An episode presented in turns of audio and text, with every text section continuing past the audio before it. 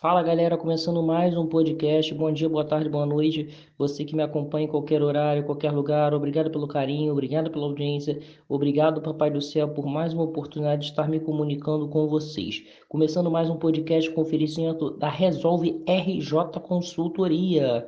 Libere seu CPF, seja aprovado em financiamentos, consiga cartões de crédito e muito mais. Aproveite que a Resolve RJ Consultoria resolve isso rapidinho para vocês, galera. Entre em contato através do 22 99267 9233. Repetindo, galera, 99267 9233. Só falar com o César que a Resolve Consultoria resolve tudo para vocês. O Instagram é Resolve RJ Consultoria. Tudo junto, galera. Resolve RJ Consultoria. Só entrar em contato. Galera, hoje eu vim falar para vocês sobre o fim das Olimpíadas.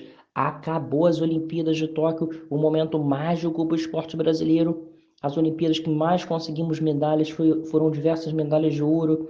Um momento lindo para o esporte. Isaquias Queiroz na canoagem, teve medalha de ouro no boxe. O vôlei ficou com a prata, mas foi muito bonito a dedicação das meninas. O futebol ficou com ouro, o futebol masculino. Daniel Alves, mais uma vez campeão, mais uma vez com título na carreira. Richarlison, um dos melhores jogadores da Olimpíada.